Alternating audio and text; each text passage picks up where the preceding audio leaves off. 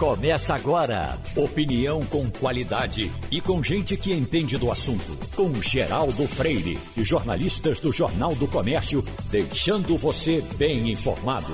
Passando a limpo. Então, hoje é segunda-feira, hoje é 19 de abril de 2021. Hoje é dia do índio e hoje é dia do aniversário de Roberto Carlos. Ivanildo, é impressionante é, é, como repercute o aniversário de Roberto Carlos. Veja, é um artista brasileiro fazendo agora 80 anos de idade, comemorando os seus sucessos aos 80 anos de idade. Tem inclusive uma matéria importante ontem, do, bem, bem colocada ontem do jornal O Estado de São Paulo, quando ele diz, quando ele é, é, seleciona 80 sucessos de Roberto Carlos quando ele comemora 80 anos. Quando você pega, você sabe cantar os 80. E, e nós não estamos falando de um camarada que comemora o passado, ele comemora o presente. Se o Roberto Carlos gravar um disco hoje, ele amanhã será o primeiro colocado. Ele ainda é o show mais caro do Brasil. É uma coisa para ser levada a sério, não acha? Bom dia, Geraldo. Bom dia, ouvintes. Bom dia, companheiros de bancada. Geraldo é realmente um fenômeno, Roberto Carlos. Uhum. Eu, eu, tive um amigo meu, jornalista, Gualter Matel, Gualter Malteco, chamado Mário Castro. É, nós fizemos um seminário juntos na Alemanha. E ele me pediu, na Alemanha, para escrever uma matéria sobre os três ídolos da Guatemala. Eram três brasileiros. Roberto Carlos, Pelé e Ayrton Senna. Hum. Você imagina, na Guatemala. Pois bem, Roberto Carlos está completando 80 anos, com a voz limpa e límpida, é, fazendo sucesso. Né?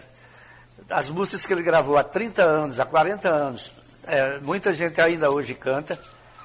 E ele continua ganhando dinheiro e com saúde, graças a Deus. Muito interessante. Outra coisa que a gente tem é sorte com o comportamento desses ídolos, né? Ayrton Senna tinha um excelente comportamento, Pelé, sempre um bom comportamento, e, e Roberto Carlos, outro exemplo de comportamento, não é?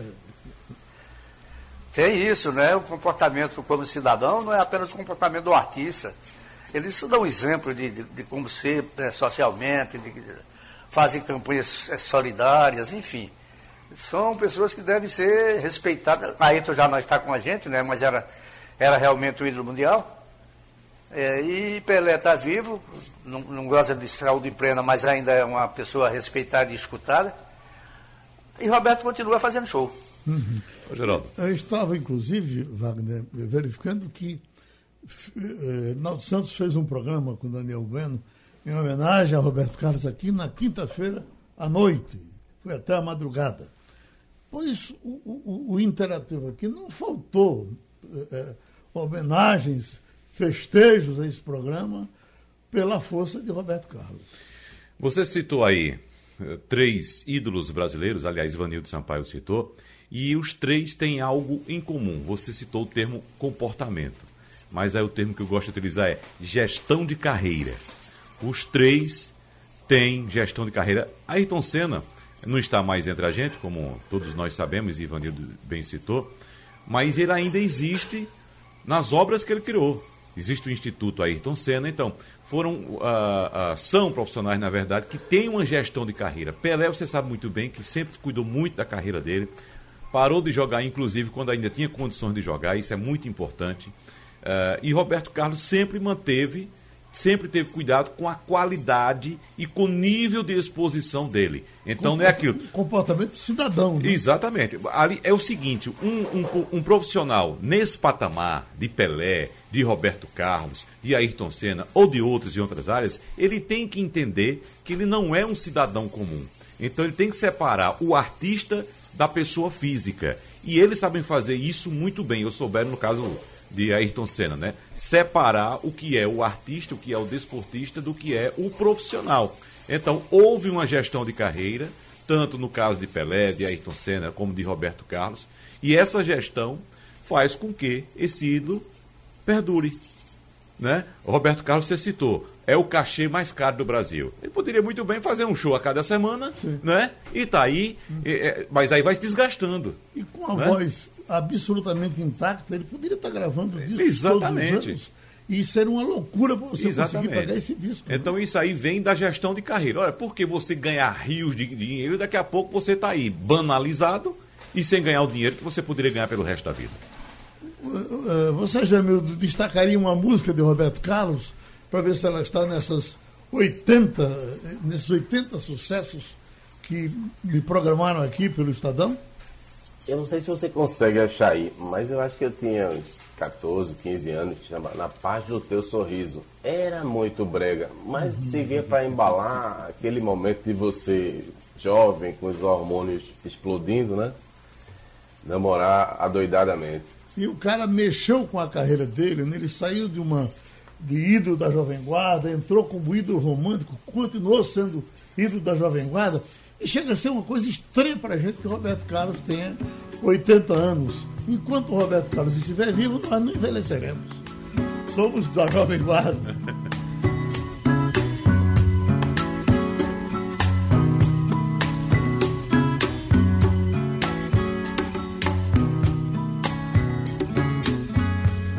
Na paz do seu sorriso,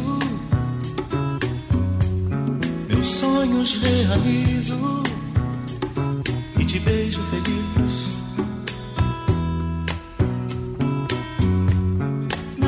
do seu sorriso, meus sonhos realizo e te beijo feliz. Eu até eu recebi esse fim de semana. Alguém do interior mandou pro meu zap uma música chamada Tudo, de Roberto Carlos. Me lembrava dessa música, mas é de uma, é de uma inteligência da letra, de uma sabedoria, de uma poesia que dá gosto. O título da música é Tudo, você talvez também não conheça. Meu, tem isso aí tão fácil, é?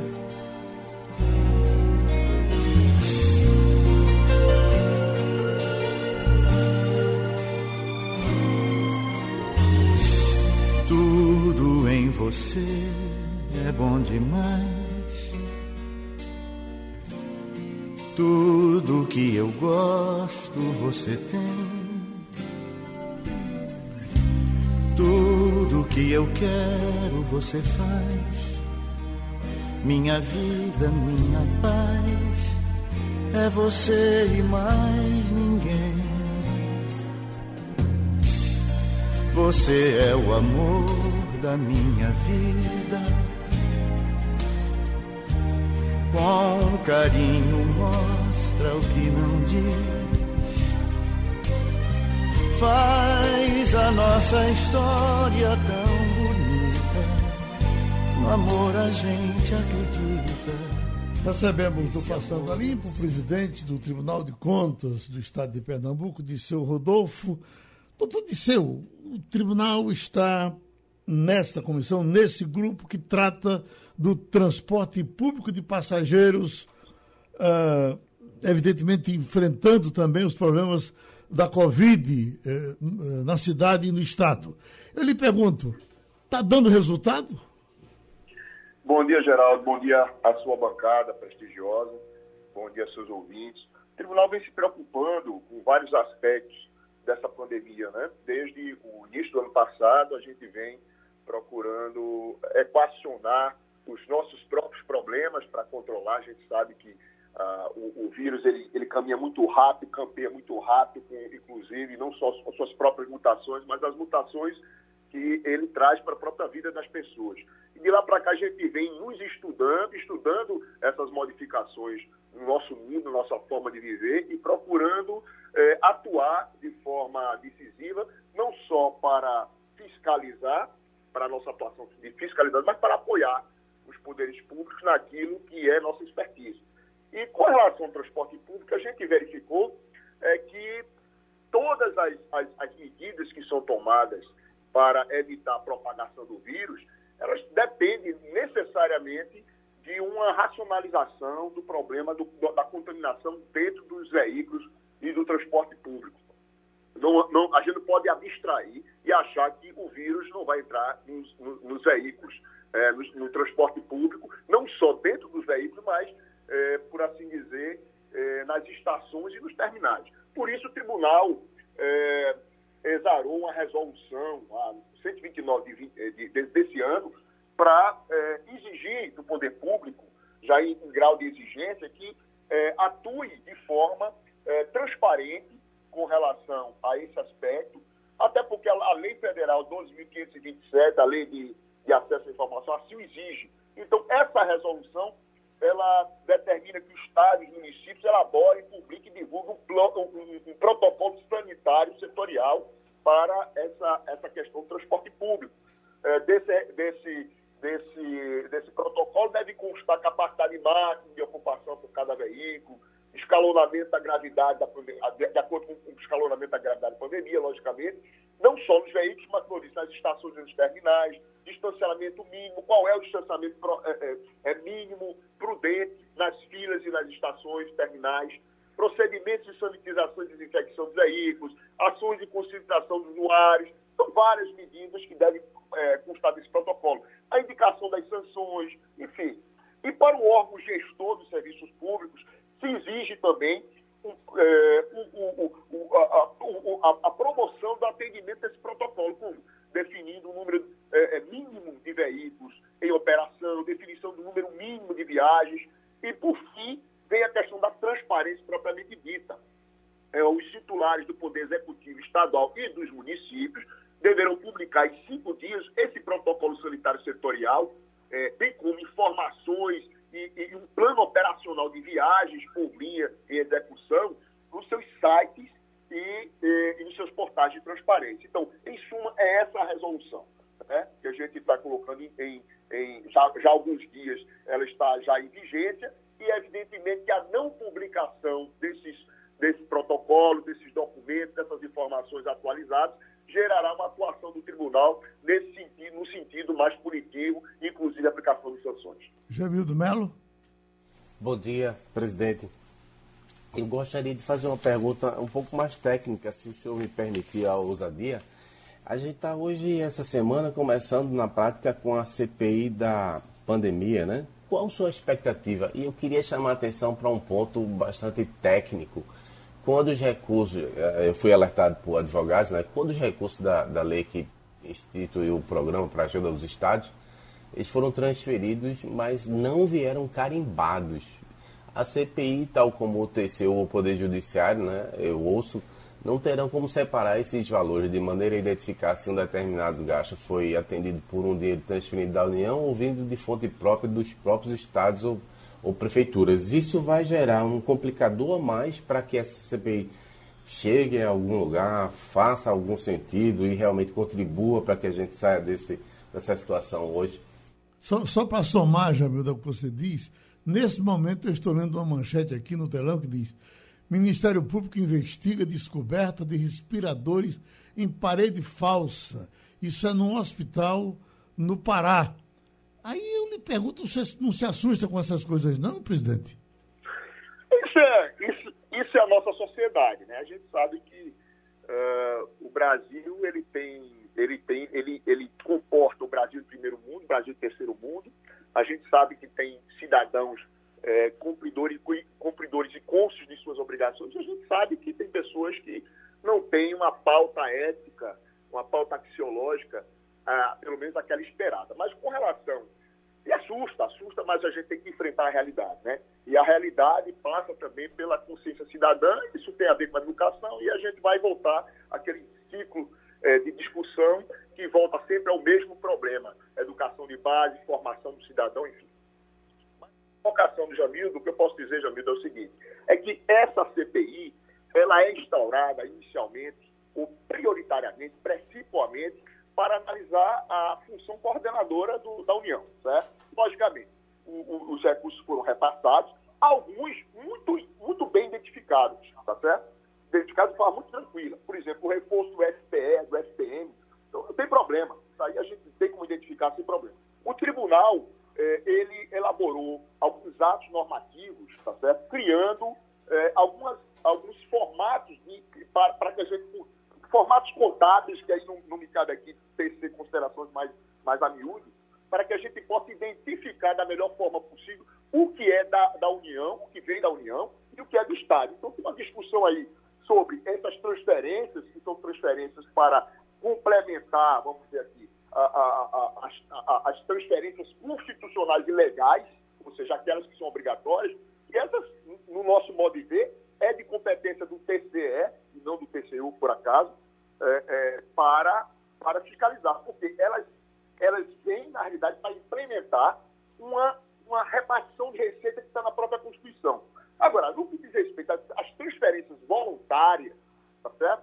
Aquela que vem da própria lei, complementar um 73 e tal, essas aí a gente, a gente tem mecanismos contábeis para saber por onde correu é, é, é, e como foram é, é, é, gastas essas, essas, essas, esses recursos. O que acontece é que, às vezes, o empenhamento da despesa não fica muito claro. Você bota fonte tal, de fonte tal, de fonte tal, e você não sabe parte, parte realmente é da fiscalização da União, porque a transferência voluntária, outra não. E, além disso, nós temos uma, uma dissertação interpretativa. O TCU pensa de um jeito, para ele tudo é fiscalização do TCU, e a gente pensa de forma diferente, e a gente acha, modestamente, que no que diz respeito ao Estado, o, o, órgão de controle estadual, ele tem mais um vis-a-vis, ou seja, ele está mais enfronhado ah, nas questiúnculas, eh, nas particularidades da despesa, do orçamento, certo? da programação financeira, do, do ciclo, do ciclo eh, eh, de gasto financeiro, né? O, o, a, a, atividade financeira do, dos municípios e do Estado. Portanto, a gente modestamente acha que, por conta desse fato, temos esses vis nós teríamos uma condição de aprofundar, de ir ao fundo da questão, inclusive disseminar essas informações e compartilhar com o TCU. Mas isso a gente está fazendo, uh, nós estamos fazendo nosso dever de casa, nós estamos acompanhando esse gasto desde o ano passado, nós temos isso é, é, muito bem monitorado e com a visibilidade tranquila com relação a isso, inclusive no que diz respeito ao que compete a quem e o que é recurso, é, por assim dizer, transferência voluntária da União e o que é aquilo que, que foi transferido para implementar ou complementar uma repartição de receita que está na Constituição. É o caso do FPM e o FPM. Ivanildo? Bom dia, doutor Dizeu. Eu já escutei algumas críticas, inclusive de políticos, de que o TCE cria muito penduricário e deixa de fazer a sua função primordial, que seria fiscalizar as contas dos, do, dos outros poderes. O TCU começa a, a falar de, de, pandemia, de crise de greve de ônibus, de greve de professores, e não estaria fazendo a sua função primordial. Como é que o senhor avalia essas críticas? Ah, essas críticas é, partem de pessoas eu, eu acho, eu, eu, convido essas pessoas, seja da classe política ou não, a conhecer o tribunal, dentro das suas competências constitucionais e legais e também dentro do seu próprio funcionamento.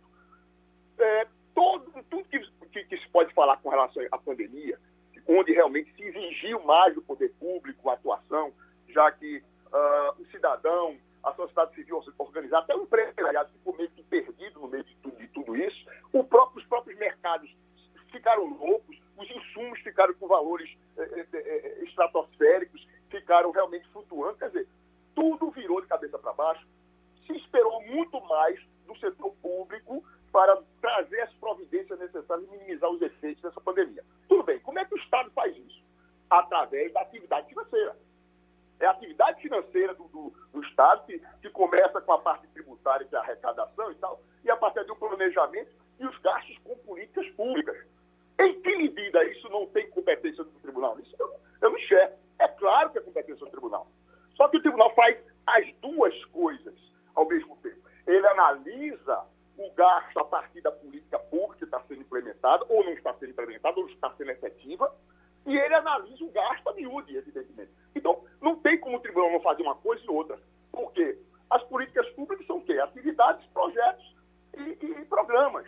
Isso tudo é, é, só, pode, só é possível é por conta dos recursos públicos da atividade financeira. Entendeu, Danilo?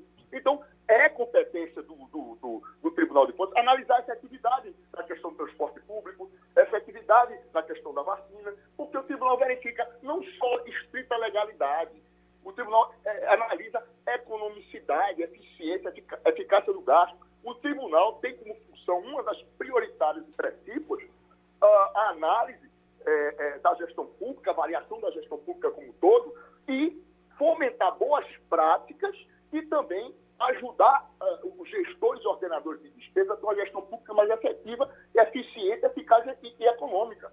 Então, em que medida o Tribunal de Contas não é competente? É sim, sim, tem que fazer as duas coisas, tem que acompanhar todos os gastos, a atividade financeira do Estado, logicamente, todos, todos, todos os gastos que são necessários, a, a questão financeira, a questão contábil, a questão é, orçamentária, a questão, a questão de planejamento e transparência, que, segundo a lei de responsabilidade fiscal, nós, lei de responsabilidade fiscal, nós somos os guardiões da transparência tá certo? e do planejamento. Não existe gestão sem ação planejada e uma ação transparente. Então, tudo isso deve ser é, é, obrigação de participação do tribunal. Porque se assim não for, o tribunal estará caudicando e prevaricando dentre suas grandes atribuições. Uma delas é aquela mais conhecida, que é a conformidade. Isso é apenas um pedacinho, um, um, da nossa atuação.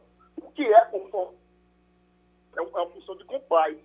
De compliance é analisar é, o que está sendo feito com as normas vigentes e verificar se há uma ilegalidade, é, eventualmente mandar devolver dinheiro, aplicar sanção, enfim, julgar as contas que faz. Agora, essa parte regulamentadora, de recomendação, de apoiamento, essa parte mais profilática, faz parte das competências. Então, essas, essas críticas, elas de pessoas que não conhecem profundamente o Tribunal de Contas, que é um órgão complexo, realmente é complexo. Eu convido a todos que venham ao tribunal, conheçam o tribunal, como é que ele funciona. Pronto, nosso agradecimento ao doutor Disseu Rodolfo, que é presidente do Tribunal de Contas do Estado de Pernambuco. Passando a limpo, recebe agora o economista, professor Edgar Leonardo. Professor, um, quase um caderno aqui do Estado de São Paulo ontem, uh, louvando parte da economia brasileira. Tem aqui, olha, sem rombo. Até o fim do ano passado, o Banco Central previa um déficit de 19 bilhões de dólares mas com o crescente aumento nos preços dos produtos básicos, refez seus cálculos e passou a prever saldo positivo de 2 bilhões de reais em 2003 e 2007. O país teve cinco superávites consecutivos. Agora vem aqui, ó. Boom de commodities deve trazer de volta superávit nas contas externas após 14 anos eu lhe pergunto a quem é que a gente atribui essa, essa vantagem que o Brasil leva nessa área econômica. Bom dia, Geraldo. Um prazer estar aqui. Olha, Geraldo, é... tem dois, dois elementos aí. Basicamente, a gente tem no entorno aí, todo, no mundo todo, a gente tem uma série de pacotes de incentivo. Né? A política americana, o presidente Biden lançou um pacote aí muito forte. A gente tem dois, dois pontos principais. A gente tem os dois motores que puxam a economia mundial, que são China e Estados Unidos, apresentando uma retomada muito forte. A China agora, no primeiro trimestre, bateu aí 18% de crescimento da sua economia. Os Estados Unidos têm um crescimento do varejo importante, tem uma perspectiva de crescer esse ano de 6 a 9%.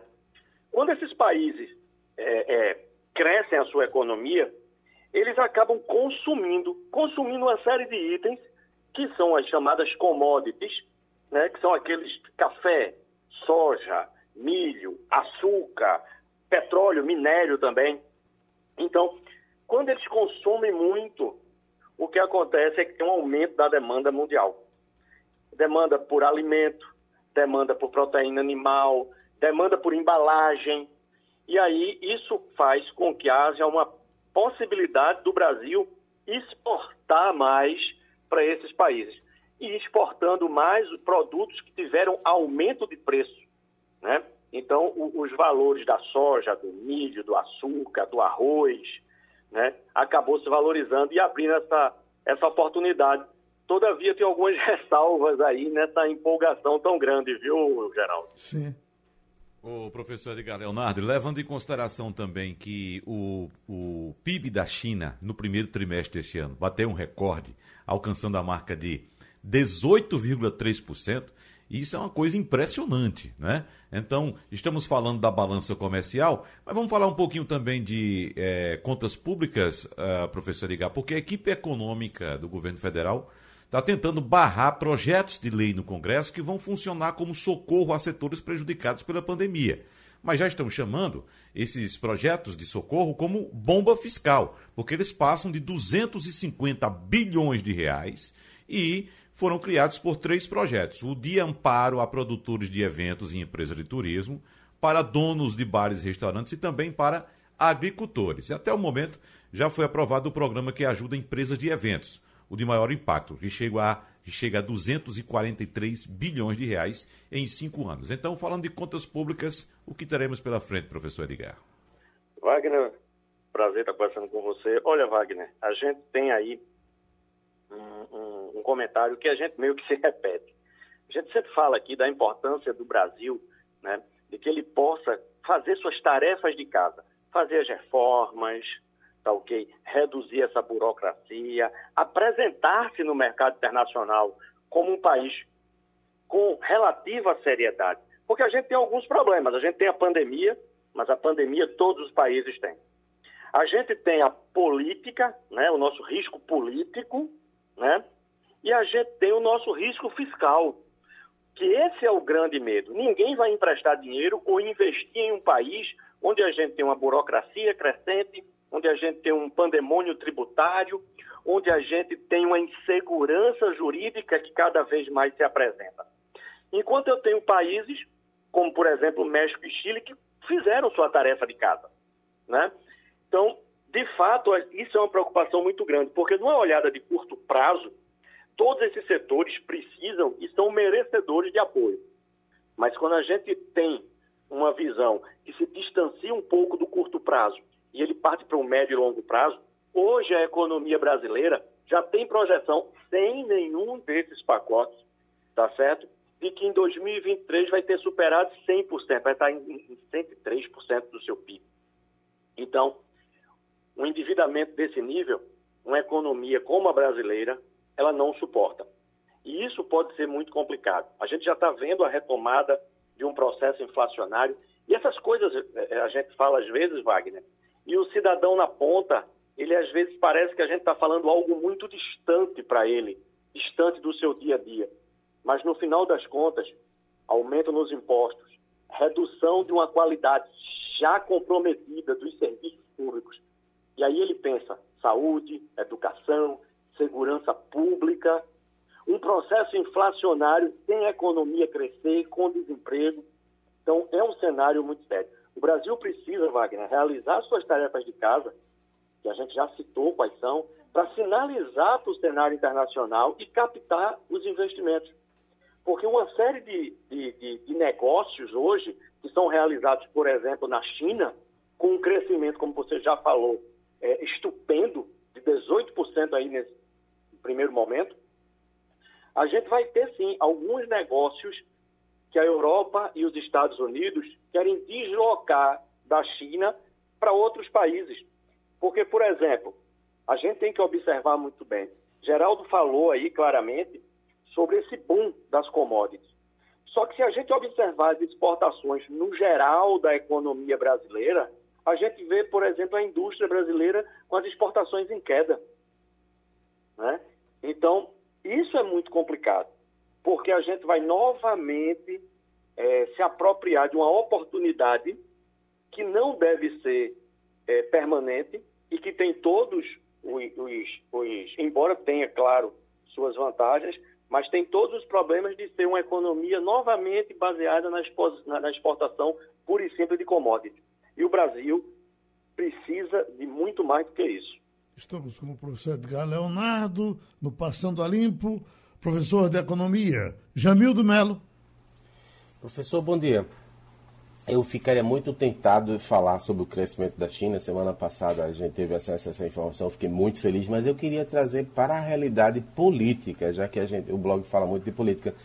A CPI da pandemia, que vai começar por essa semana, ela pode desviar o foco do principal e acabar servindo só para politicagem, e aí a gente não faz reforma, a gente não cuida do que é essencial e não aproveita eventualmente esse boom que a, recuperação da economia mundial ofereceria? Olha, Jamildo, você tocou num ponto extremamente interessante. A gente não pode descolar economia de política. Tanto é que quando a gente falou dos riscos que esse país tem, a gente tem três principais que eu sempre coloco. O primeiro é a pandemia, mas que todos estão na mesma tempestade. Não é? A gente tem o risco fiscal, mas no entorno de tudo isso, como um grande sinalizador, a gente tem o risco político. Né? A gente começou antecipadamente, me parece, você pode comentar melhor sobre isso, um processo já eleitoral. Né? Isso compromete, porque a gente começa a atuar com políticas que são de curtíssimo prazo, porque são políticas populistas, para que a gente possa, na próxima eleição, né, manter o poder. Isso é muito complicado, porque isso compromete a economia brasileira. E aí a gente tem, sim, o, e já tivemos o exemplo disso recentemente, quando o Congresso, que poderia ter votado e resolvido a questão, por exemplo, do auxílio emergencial, se preocupou primeiro com votar os aspectos relativos, a, relativos à sua própria proteção. Né? Então a gente pode ter, sim, aí o Congresso é, negligenciando o seu papel. Pronto, a gente teve a participação outra vez do professor Edgar Leonardo do Passando a Limpo.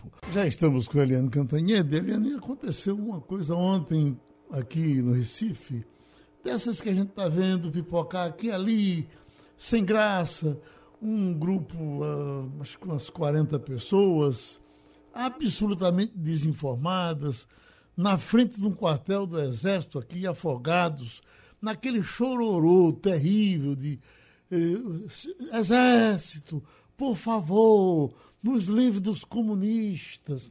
Os comunistas vão acabar com esse país. Exército, assuma o comando. Certamente essas pessoas não foram ali porque gostariam de ir, elas foram levadas por alguém. Qual a consequência disso e onde é que estão esses comunistas, Helena? Oi, bom dia, Geraldo, colegas, ouvintes. Isso é de uma gravidade enorme, enorme. Isso preocupa muito, porque a gente vê sempre o presidente Jair Bolsonaro dizendo: o povo. Eu estou esperando uma sinalização do povo. É, e aí o meu exército, primeiro, o exército não é dele.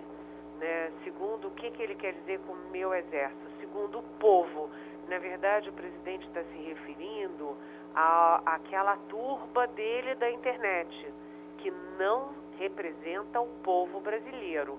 Né? Uma, um punhado de gente, que sejam 10, 20, 30, até 500 pessoas na porta de algum lugar pedindo volta de, de militar, isso não é o povo, isso é uma turba. Aí você tem, junto com isso, Geraldo, olha só a gravidade. Primeiro, o presidente da República demitiu o ministro da Defesa, um general de quatro estrelas, e os comandantes da Marinha, Exército Aeronáutica. Eu, sinceramente, em toda a minha carreira, longa carreira, eu nunca vi isso de demitir toda a cúpula militar. A gente comentou isso há alguns dias e pronto, deixou para lá. Por que, que o presidente demitiu? Para que, que ele botou a nova cúpula militar? Isso nunca foi explicado, primeiro. Segundo, o presidente desautorizou o Exército Brasileiro, desautorizou o texto do Exército que defendia isolamento social. Jogou no lixo, tirou da, da internet. O presidente cancelou três portarias do Exército Brasileiro que davam ao Exército o poder de monitorar armas e munições mãos de civis. E depois que ele desautorizou e cancelou essas três portarias, o presidente fez um decreto aumentando o número de armas por cidadão e cidadã, aumentando a munição e mais, ratificando, tirando do Exército algumas competências no caso de monitoramento de armas em mãos de civis. E, ao mesmo tempo, o presidente acabou de demitir a cúpula inteira militar das Forças Armadas e aí vem o Major Vitor Hugo, que é braço direito dele, que vive em palácio, apresentando no Congresso um projeto para retirar o controle das polícias dos governadores durante a pandemia.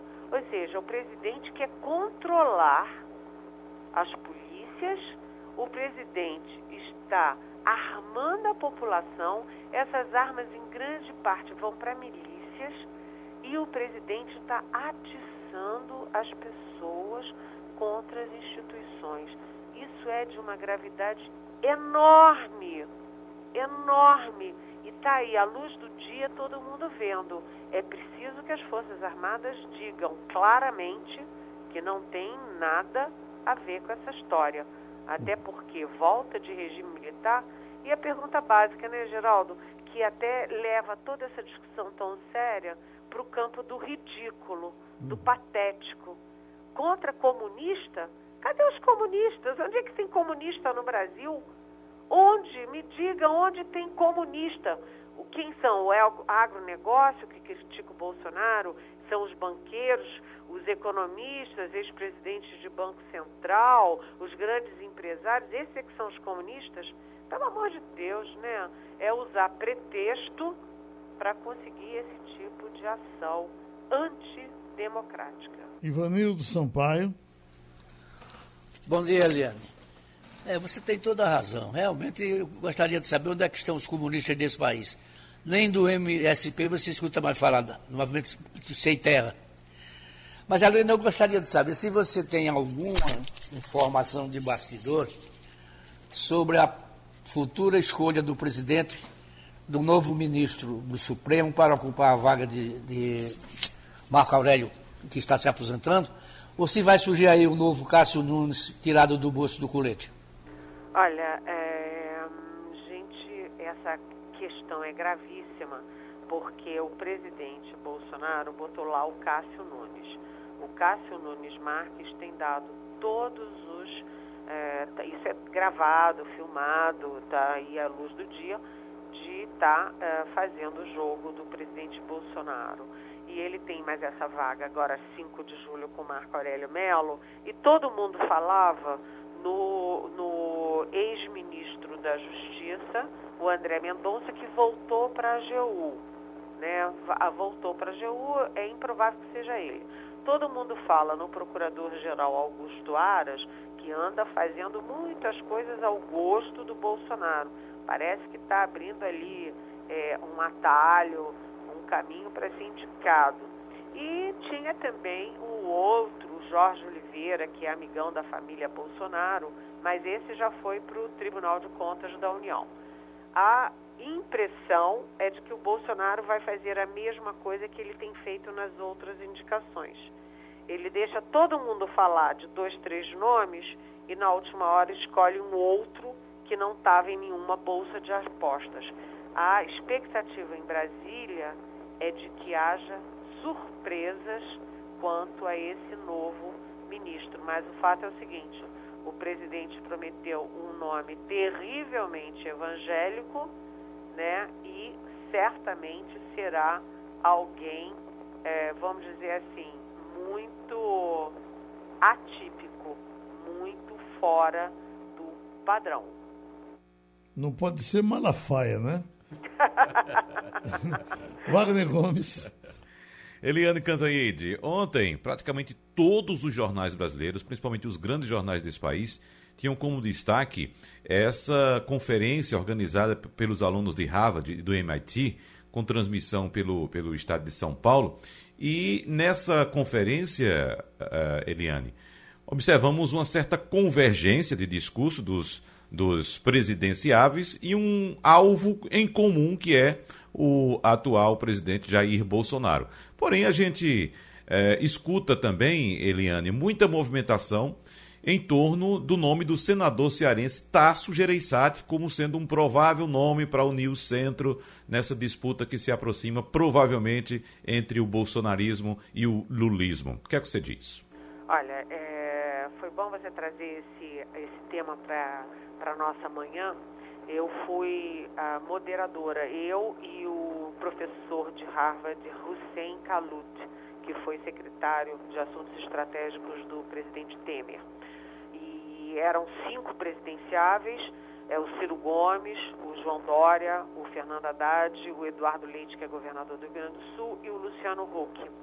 E o, a coisa mais importante, o recado político mais importante, foi que eles não estão guerreando.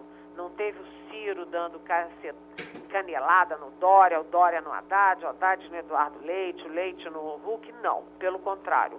Houve uma, uma, uma troca de gentilezas, troca de elogios mútuos e a única coisa que ficou clara em comum é que eles têm um inimigo em comum, um adversário. Eles todos foram muito críticos ao presidente Bolsonaro.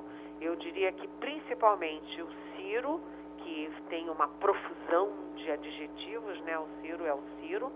O Dória, que chamou o Bolsonaro de mito da morte. E o Fernando Haddad, né? Que, que também foi bastante, bastante crítico e disse que não via nada de bom num governo autoritário. Mas é, aí, sabe, Wagner, o preocupante é que quando você coloca Tasso Gereissati, você já tem esses cinco que eu citei. Aí você tem o Tasso Gereissati. Aí você tem é, a é, Luísa Trajano. Quanto mais nome você tem, mais sinal de que você não tem um nome. Né? O, que, o que a gente tem no horizonte de 2022, neste momento, é Lula PT versus Bolsonaro, é, bolsonarismo. Né? E se busca desesperadamente, há várias frentes de debate, várias frentes discussão, vários nomes colocados para tentar uma alternativa de centro. Mas, eu repito, quando você tem muitos, é porque você não tem nenhum. O pessoal ainda está claudicando na tentativa de uma alternativa de centro. Aqui tem um pensamento que diz que cachorro que tem mais de um dono vira cão sem dono. Mas, Jamildo Melo. Bom dia, Eliane. Na quinta, o, após o feriado, o Supremo Tribunal Federal volta a julgar em plenário a suspeição do ex-ministro Sérgio Moro no caso do triplex. É um segundo segundo passo aí daquele caso de Lula. O que, que você imagina que vai acontecer? Olha, Jamildo, é, é outra questão muito grave aqui no Brasil, porque o Supremo votou na semana passada, né, como todo mundo viu, votou em plenário, aí manteve a decisão do ministro Edson Fachin, que suspendeu quatro condenações do ex-presidente Lula. E isso foi uma dupla vitória para o Lula. Primeiro, porque os quatro processos voltam para estaca zero. Segundo, porque ele recupera a elegibilidade. Ele pode ser candidato em 2022. Mas essa vitória pode ser ainda ampliada, porque a segunda turma do Supremo já deu, uh, já definiu a suspeição do ex-juiz Sérgio Moro no caso do triplex do Guarujá. O caso do triplex foi exatamente o caso que levou Lula à prisão por 580 dias. A segunda turma decidiu manter a suspeição, né? E é, pelas regras do Supremo, decisão da segunda turma já está tomada, não tem que passar pelo plenário. Dessa vez vai para o plenário que é aquilo, né? Toda a expectativa é de que o plenário ratifique a decisão da, da segunda turma. O que, que significa? Todas as decisões do Moro, todas as provas consideradas por Moro, pelo Moro, é, no caso do triplex, vai tudo por água abaixo e aí você tem que começa do zero, zero mesmo. E isso, o que, que é preocupante nisso? Porque tem um efeito político, traz o Lula de volta ao tabuleiro eleitoral e isso atiça as, uh, as, as tropa é, bolsonarista e atiça a irritação nacional contra o Supremo. Tem aquela regra democrática que é decisão judicial cumpre-se, goste-se ou não, cumpre-se. E o Supremo, o Supremo é feito de 11 é, juristas, advogados, é, procuradores, juízes, que são de grande é, qualidade. Eu temo muito esse ataque sistemático ao nosso Supremo. Na verdade, quando o Supremo decidiu pela prisão do Lula, por um voto não deu o habeas corpus que poderia levar o Lula, ninguém disse que o Supremo era bandido, era isso, era aquilo. E agora, com base em outras evidências, em outras circunstâncias, com base em toda aquela conversa, do, as mensagens do Moro com os procuradores, alguns ministros mudaram a posição, como Gilmar Mendes, como Carmen Lúcia. E agora, quer dizer, os mesmos ministros que não foram considerados bandidos por botar o Lula na cadeia, agora são considerados bandidos porque dizem que estão tentando é, recuperar um erro judicial. Então eu acho o seguinte, gente, não se pode usar uma decisão para atacar o Supremo, que é um pilar da nossa democracia. Critique-se a decisão, mas não se desqualifique o Supremo, muito menos se ataque de tal forma os ministros do Supremo. Isso combina com o que o Geraldo me perguntou lá no início. Estão né? tentando articular uma turba contra a democracia, contra as instituições e pedindo volta de AI-5 e é, lei de segurança nacional e regime militar. Atenção, pode criticar qualquer decisão, mas sem botar fogo no Supremo Tribunal Federal. O Eliane, estão dizendo que a criação da CPI da pandemia eh, animou o Senado a criar, agora, a, a, a, estimular a lava-toga. Eh, dizem, informações de ontem, dizem que os senadores estão animados e essa lava-toga agora pode sair. Se sair, qual é a consequência dela? Pois é, é, é aquela história, sabe, Geraldo? Você quer tentar minimizar a desgraceira do presidente Bolsonaro na pandemia, é, acusando os ministros do Supremo. Quanto mais o Bolsonaro entra no foco, e a CPI da Covid tem um foco claríssimo, que é tudo que o Bolsonaro fez de errado pela ação e pela inação, né? E eles tentam agora tirar o foco do Bolsonaro para jogar o foco nos ministros do Supremo e nos governadores. Sabe, é aquela história, se eu não tenho defesa, eu ataco.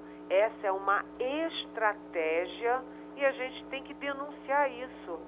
Sabe, criar CPI da lava-toga nesse momento, que que é isso? Jogar o foco contra os ministros do Supremo, ficar falando impeachment de ministro do Supremo, isso tudo não é a favor do Brasil. É para tentar desviar o foco do presidente Jair Bolsonaro. E você incendiar o Supremo e os ministros do Supremo em favor do Bolsonaro, quem é que lucra com isso? A democracia brasileira, não. As instituições brasileiras, não. O Brasil e os brasileiros, não. Mas que há lá dentro, sim, um grupo bolsonarista tentando isso, não tenha dúvida, tem mesmo. Wagner Gomes. Eliane, só para citar mais um nome aqui naquela, uh, digamos, miscelânea de nomes de centro que você bem apontou como sendo nome de mais e, e objetivo de menos. Uh, nós citamos Ciro Gomes, nós citamos Luciano Huck, Eduardo Leite, João Dória, Fernando Haddad, como participantes desse, desse encontro no fim de semana, mas ainda tem outros nomes, como por exemplo Luiz Henrique Mandetta, não é isso? E agora chega a informação também, Eliane, que o centro começou a estimular o presidente do Senado, Rodrigo Pacheco, a lançar-se candidato também. Inclusive, é, esse estímulo teria partido também do Partido Progressista, que hoje faz parte da base aliada do presidente Jair Bolsonaro, mas está um tanto pessimista com essa possibilidade de Bolsonaro disputar a eleição contra Lula. Então, o PP estaria aí à frente tentando convencer é, é, Rodrigo Pacheco a sair candidato à presidência da República, Eliane. É, Wagner, é verdade. É aquilo, né? Toda hora surge o nome. Luísa Trajano, aí dão uma tentada na Luísa. Aí depois vem o, o Tasso Gereissati, já se falou inclusive no próprio Michel Temer, né? A volta do Michel Temer, que vai fazer 80 anos. É, bem, Joe Biden também não é nenhum menino, mas é, e e os dois nomes que estão agora sendo colocados é o Luiz Henrique Mandetta. O Mandetta, ele primeiro é inegável que ele foi um grande ministro da saúde. O Mandetta fazia as coisas às claras, fazia a coisa certa, ouvia a ciência, ouvia a Organização Mundial da Saúde, tinha uma baita equipe lá no Ministério da Saúde. E ele caiu exatamente porque ele era bom demais e o presidente Jair Bolsonaro não convive com competência e não convive com gente que é mais popular do que ele. Vídeo que aconteceu com Sérgio Moro. Então, ele foi demitido pelas qualidades e não pelos defeitos. Eu sei que o Mandetta está ali mordido pela mosca azul.